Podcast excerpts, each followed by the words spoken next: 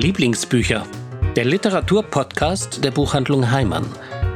Sprechen wir über alles, was das Leben lesenswert und das Lesen lebenswert macht. Hallo und herzlich willkommen zum zweiten Podcast Lieblingsbücher, dem Literaturpodcast der Buchhandlung Heimann. Ich bin Sabine Metzger und möchte auch heute wieder mit Ihnen über meine Lieblingsbücher plaudern. Und diese Bücher habe ich diesmal für Sie. Der Krimi Hinterland von Nora Luttmer spielt in meiner alten Heimat Hamburg-Ochsenwerder. Und in dem Roman von Annika Landsteiner, So wie du mich kennst, geht es um die Geschichte von zwei Schwestern, die unzertrennlich waren, bis das Leben sie trennte. Und eine von ihnen feststellen musste, dass ihre Schwester wohl doch nicht so war, wie sie sie kannte. Die Literaturkritikerin Gabriele von Armin hat in ihrem Buch Das Leben ist ein vorübergehender Zustand sehr bewegend über die zehn Jahre ihres Lebens geschrieben, die sie an der Seite ihres schwerkranken Mannes gelebt hat. Doch beginnen möchte ich mit einem Roman von einer meiner Lieblingsautorinnen, Delphine de Vigeon. Für ihren Roman Nu und ich wurde sie seinerzeit mehrfach ausgezeichnet und Loyalitäten ist ein Buch, das meiner Meinung nach jeder gelesen haben muss. Ihr aktueller Roman heißt Ich hatte vergessen, dass ich verwundbar bin und handelt von der Verzweiflung eines Mobbingopfers. Mathilde ist Witwe, seitdem ihr Mann vor zehn Jahren bei einem Unfall ums Leben kam. Doch sie meistert den Alltag als alleinerziehende Mutter von drei wundervollen Jungen tatkräftig und entschlossen. Von einem Moment auf den anderen jedoch wandelt sich ihr Leben in eine einzige Katastrophe. Ihr Chef, mit dem sie vorher so eng und vertraut zusammengearbeitet hat, macht ihr plötzlich das Leben zur Hölle. Sie hat ihm in einem Meeting widersprochen und daraufhin beginnt er, sie auszugrenzen. Zunächst entzieht er ihr nach und nach all ihre Aufgaben. Dann wird ihr Büro in einen früheren Abstellraum verlegt und zum Schluss bekommt sie sogar noch eine Abmahnung, weil sie ihn beleidigt haben soll. Verzweifelt und mit den Kräften am Ende sucht sie eine Wahrsagerin auf. Die prophezeit ihr eine besondere Begegnung für den 20. Mai. Parallel dazu erzählte Vigeon die Geschichte von Thibaut, dessen größter Traum war es, Chirurg zu werden, doch dann verlor er bei einem Unfall zwei Finger und jetzt arbeitet er als Notfallmediziner und hetzt von Patient zu Patient. Immer wieder begegnet er dabei Menschen, für die der Notarzt der einzige menschliche Kontakt ist. Und so sehr er seinen Beruf liebt, diese Begegnungen laugen ihn aus. Sowohl Mathilde als auch Thibaut werden so sehr von den Sorgen ihres Berufslebens absorbiert, dass wenig Platz für Privates bleibt. Es nähert sich der 20. Mai und mit ihm die Frage, ob die beiden sich begegnen. Definitiv keine Liebesgeschichte, aber ein Sozialporträt über die Einsamkeit mancher Großstadtleben über das Ausgeliefertsein an Lebensumstände. Delphine Vigeon schildert, wie es sich anfühlt, wenn man als Mensch nur funktioniert und weder Zeit noch Kraft findet, sein Dasein und den Sinn seines Lebenskonstrukts zu hinterfragen. Zu Recht wurde dieser Roman für den Prix Goncourt nominiert. Um das Ausgeliefertsein an äußere Umstände geht es auch in dem Buch von Gabriele von Armin. Das Leben ist ein vorübergehender Zustand. Die renommierte Literaturjournalistin war 30 Jahre lang mit dem Journalisten Martin Schulze verheiratet, einem charismatischen Redner, brillanten Denker und scharfsinnigen Politkenner. Gerade an dem Tag, als sie sich von ihm trennen will, erleidet er den ersten von zwei schweren Schlaganfällen, die ihn bewegungs- und sprachlos machen. Für sie steht es allerdings außer Frage, dass sie bei ihm bleibt. So beschreibt sie es. Wie verändert sich das Leben, wenn ein Berserker, der nur eins wollte, seine Unabhängigkeit, plötzlich komplett abhängig wird? Wie schmal ist der Grad zwischen Fürsorge und Übergriffigkeit? Wann wird aus Zuwendung Herrschsucht? Wann enden Rettungsversuche in demütigender Herabwürdigung? Wann wird Aufopferung erbarmungslos? Wie liebt und hütet man einen Mann, der an dem Tag zusammenbricht, an dem man ihm gesagt hat, man könne nicht mehr mit ihm leben? Es hat mich unglaublich beeindruckt, wie intensiv sie sich als seine Partnerin reflektiert. Und das Dilemma, dass der äußere Anschein seiner Person keineswegs gerecht wird. So beschreibt sie es. Man muss geduldig wie eine Mutter mit ihrem gachsenden Kleinkind die Ohren spitzen, um Sinn in dem zu finden, was aus seinem Mund kommt. Debil ist er keineswegs. Sein lästernder, schneller Verstand ist geblieben, aber eingekerkert in seinem Körper weil sein Reden für andere kaum zu verstehen und für ihn kaum zu ertragen ist. Während der zehn Jahre nach dem ersten Schlaganfall schreibt Gabriele von Armin Tagebuch. Diese Aufzeichnungen sind Grundlage ihres Buches, das aber viel mehr ist. Es ist ein gelungenes literarisches Zwitterwesen aus autobiografischem und essayistischem Erzählen. Und sie zitiert zudem Gedanken von anderen Autorinnen und Autoren, seien es Klassiker wie Arthur Schnitzler oder Rilke, aber auch aktuelle Schriftsteller wie David Grossman, Janet Frame oder Tom McCarthy. Meine Leseliste ist um einige Titel und Autoren angewachsen. Ein Buch, das herausfordert und das sicherlich von jedem auf seine eigene Weise gelesen wird. Ich fand den Gedanken tröstlich, dass der Wert von Glück und Unglück sich nicht an Äußerlichkeiten messen muss. Eine Krankheit steht auch in dem Krimi Hinterland von Nora Lüttmer im Vordergrund. Die Ex-Ermittlerin Bette Hansen leidet an Narkolepsie, was bedeutet, dass sie unvermittelt von jetzt auf gleich einfach einschläft.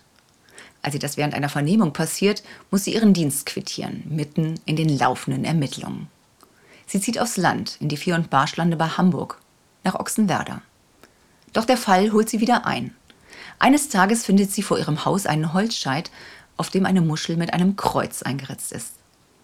Ein mittelalterliches Pilgerzeichen, das auch an ihrem letzten Tatort aufgefunden wurde. Sollte der nie entdeckte Muschelmörder ihr dieses Zeichen in den Garten gelegt haben? Doch zu welchem Zweck? Sie ist ja längst aus dem Fall raus. Ihr Nachfolger vermutet, sie habe sich die Sache selber ausgedacht, um weiter mitwirken zu dürfen.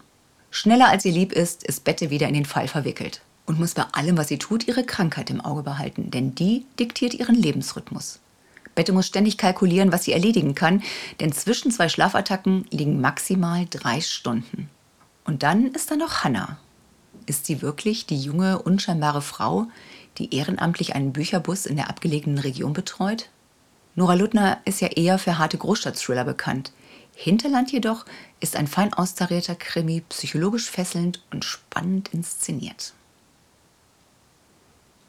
Auch Carla denkt, dass sie alles von ihrer Schwester weiß. Doch plötzlich ist Marie tot und Carla zweifelt, ob sie ihre Schwester wirklich richtig gekannt hat. Annika Landsteiner erzählt in ihrem Roman So wie du mich kennst von zwei Frauen, von dem, was sie verbindet und vor allen Dingen von dem, was zwischen ihnen unausgesprochen bleibt. Die Schwestern Carla und Marie sind in einem kleinen Dorf in Unterfranken aufgewachsen. Dort gibt es nur einen Bäcker und eine Gaststätte. Marie wird Fotografin und zieht nach New York. Carla bleibt in ihrem Heimatdorf und heiratet ihren Jugendfreund. Doch die beiden bleiben einander die wichtigsten Personen in ihrem Leben. Marie kommt ums Leben und Carla fliegt nach New York, um die Wohnung ihrer Schwester aufzulösen. Dabei stößt sie auf Fotografien, die sowohl verstörend als auch alltäglich sind und ihr bewusst machen, dass sie anscheinend doch nicht alles gewusst hat, was Marie bewegt und beschäftigt hat. Diese Bilder verändern ihren Blick auf Marie, aber auch auf sich selbst. Es geht um familiäre Beziehungen und erinnerte Familiengeschichte. Es geht um Trauerbewältigung. Aber daneben berührt Annika Landsteiner in ihrem Roman auch das Thema häusliche Gewalt. Dieser Thematik nähert sie sich sehr eindringlich, aber gleichzeitig mit viel Feingefühl. Annika Landsteiner hat ein Gespür für Worte. Sie schreibt auf eine besondere Weise poetisch und emotional. Ein Buch, das Ihnen gefallen wird, wenn Sie Familiengeschichten mit Abgründen und Romane mit gesellschaftspolitischen Themen mögen. Jetzt komme ich zum Gast meiner heutigen Sendung. Er war bei uns, um 500 Bücher zu signieren und binnen weniger Tage waren bereits alle vergriffen. Mit seinem Buch Besser fühlen sprang er direkt auf Platz 1 der Sachbuch-Bestsellerliste. Darin leitet er uns durch zehn verschiedene Gefühlslandschaften. Wut, Hunger, Langeweile, aber auch Leidenschaft, Geduld oder Verliebtsein. Dr. Leon Winscheid ist Psychologe und verbindet in seinem Buch wissenschaftliche Untersuchungen mit erkenntnisgeschichtlichen Einsichten, aber auch mit seinen persönlichen Erfahrungen. Und er zeigt uns dabei, dass Gefühle nicht per se gut oder schlecht sind, sondern jeweils ihre ganz besondere Bedeutung haben. Als erstes wollte ich von dem Auskenner des Innenlebens wissen, wann er denn das letzte Mal so richtig wütend war. Ich bin selten wütend ähm, und dafür sehr dankbar, weil Wut ein Hinweis auf Ungerechtigkeit im Leben ist und ich ähm, als Doppellehrerkind in nicht nur einem wohlbehüteten Haushalt aufgewachsen bin, sondern auch in Westeuropa ja ein sicheres und tolles Leben führen kann und tatsächlich es in meinem Leben selten Momente gibt, die mich emotional so sehr packen, dass ich richtig mich aufregen muss. Deswegen müsste ich jetzt lange kramen im Kopf. Straßenverkehr ist für mich so ein Mecker. Da kann ich wütend werden. Und Ich wurde letztens sehr wütend, als diese Aktion von den SchauspielerInnen lief zum Thema alles dicht machen. Da habe ich gedacht, ähm, was habt ihr nicht verstanden? Und äh, wart ihr nicht mal auf den Stationen oder kennt jemand, der da arbeitet? Oder habt ihr euch vielleicht mal damit auseinandergesetzt, was ihr hier für ein Gefühl evoziert, was vielleicht bei anderen in ein Horn bläst, das zu Verunsicherung führt und das von Leuten ähm, aufgegriffen werden könnte, die sowieso hier schon einen riesigen Schaden anrichten in der Zeit, in der wir zusammenhalten müssen? Da bin ich wütend geworden. Aber auch nicht mit der Faust auf den Tisch, sondern eher so, dass ich dachte, jetzt nutze ich meine Reichweite und die Sachen, wo ich mich eben umtue, und den eigentlich rein wissenschaftlichen Ansatz, den ich fahre und halte dagegen. Und da finde ich Wut dann auch ein gutes Gefühl. Aber grundsätzlich sagen Sie auch in Ihrem Buch, negative Gefühle sind auch positiv. Wie ist das denn zu verstehen? Ja, wir trennen das so gerne auf. Ne? Wir denken so gerne, dass die positiven Gefühle, nämlich die, die sich gut anfühlen, wie die Freude, wie die Liebe, wie die Empathie, wie die Lust, wie der Nervenkitzel, wie die Aufregung, wie die Überraschung etc., dass das dass das grundsätzlich dann auch etwas Gutes sein muss, weil es sich ja eben gut anfühlt. Aber das ist ein Trugschluss, denn die negativen Gefühle haben immer auch eine Kehrseite. Ein Kapitel dazu im Buch ist die Leidenschaft, wo ich zeige Vorsicht, ne? für etwas brennen, sich für etwas einsetzen, passioniert an einer Sache arbeiten. Das kann kippen in eine sogenannte toxische Leidenschaft, wo man dann krank wird daran. Ne? Burnout ist etwas, was massiv durch die Decke geht und die Leute verbrennen sich an ihrer Leidenschaft. So, und umgekehrt gilt für die negativen Gefühle. Das Buch fängt ja an mit der Angst. Die will niemand spüren, die ist unangenehm, die ist schrecklich, die engt uns ein, dass diese negativen Gefühle eben nicht von der Natur erfunden wurden, um uns zu ärgern, sondern um uns zu helfen. Also hat jedes negative Gefühl auch eine gute Seite und jedes positive Gefühl auch eine dunkle Seite. Und das aufzuzeigen, den Leuten dabei zu helfen, dass das total Sinn macht, dass wir Angst im Leben haben, dass Wut wichtig ist, dass Scham eine Relevanz hat und vielleicht heute mehr denn je. Das ist so ein bisschen die Mission vom Buch und da hoffe ich einfach, dass die Leute einen neuen Zugang zu den dann zum Teil verpönten negativen Gefühlen bekommen oder vielleicht bei den angeblich rein positiven vorsichtiger werden. Also war das auch sozusagen der Ansatz, das Buch zu schreiben, dass Sie sagen, Leute, setzt euch mal mehr mit euren Gefühlen auseinander und guckt mal dahinter? Die Gefühle sind da, was wir fühlen die ganze Zeit, ne, selbst im Traum. Und bis wir sterben, sind Gefühle an unserer Seite im Leben. Und so oft wird verdrängt, so oft wird weggedrückt, dann wollen wir bestimmte Gefühle nicht haben. Wir verstecken uns aus Scham, nicht gut genug zu sein, hinter einer Maske, hinter einer Fassade. Aus der Angst, irgendwas zu verpassen, werden wir rastlos und rennen und rennen im Hamsterrad, um weiter nach oben zu kommen und denken, wir sind auf der Karriereleiter und merken nicht, dass wir in einem Rad laufen. Wir haben Ansprüche an die Liebe, die so aufgeblasen sind, dass dieses Gefühl eigentlich nie befriedigt wird, ne? weil wir denken, so muss Liebe sein und ist das jetzt hier Liebe, was ich fühle? Mag ich ihn wirklich? Liebt sie mich? Und machen uns dadurch ganz viel kaputt. Und da möchte ich für sensibilisieren und nicht nur das, sondern in dem Buch auch ohne Imperative, ohne Ratgeber zu sein, etwas an die Hand geben, damit man nachher sagt, ich habe meine Gefühle und auch die Gefühle der Menschen um mich herum anders besser verstanden. Jetzt sind Sie ja auf Platz 1 der Sachbuch-Bestsellerliste. Was ist das denn für ein Ich, ich kann es ehrlich gesagt, äh, wo Sie es nochmal so hier schwarz auf weiß sagen, immer noch nicht ganz fassen als der Verlag anrief, Rowold, und sagte, Leon, sitzt du äh, oder hast du zumindest was zum Festhalten, du steigst auf Platz 1 in die Bestsellerliste ein, war das ein ganz besonderer Moment. Das kann man sich vielleicht vorstellen, wenn man wie ich mehrere Jahre an so einem Buch arbeitet und dann da so viel Schweiß, Blut und auch Tränen reingeflossen sind. Das ist doch jede Zeile, jede Seite ein, ein Abringen, ein wissenschaftliche Literatur durchforsten, ein Runterbrechen aufs einfach Verständliche, sodass das wirklich... Ähm, ein, ein, ein ganz, ganz, ganz besonderer Moment war so und gar nicht so sehr, das habe ich dann erst gedacht, dass mich das jetzt catcht, weil man so es geschafft hat und weil man das so bestätigt bekommt, sondern vielmehr, weil man merkt, dass was man da gemacht hat und wofür man angetreten ist, nämlich das, was bei den Leuten ankommt, das wird jetzt eintreten. Ne, mit mir hat das Buch was gemacht und mir hat das an ganz vielen Stellen geholfen, sich den Gefühlen zu stellen, das, das besser zu verstehen, was in der emotionalen Welt ab vor sich geht und das eben dann anderen mitgeben zu können und dann jetzt hoffentlich vielen das freut mich total. Und wenn ich mir dann die ersten Rezensionen angeguckt habe und gesehen habe, dass das offenbar bei den Leuten ankommt und denen was gibt, dann, ähm, ja, dann war ich so richtig zufrieden und auch dann sehr, sehr, viel, sehr, sehr viel glücklicher noch als über diese Platzierung. Ich würde Ihnen jetzt gerne noch mal so ganz kurze Fragen ja. stellen mit so ganz kurzen Antworten. Was sind Sie für ein Typ? Kaffee oder Tee? Tee, aber kein schwarzer. Lerche oder Nachtigall? äh, ich stehe früh auf und gehe spät ins Bett. Wie nennt man das? Keine Ahnung. Pelikan. Katze oder Hund?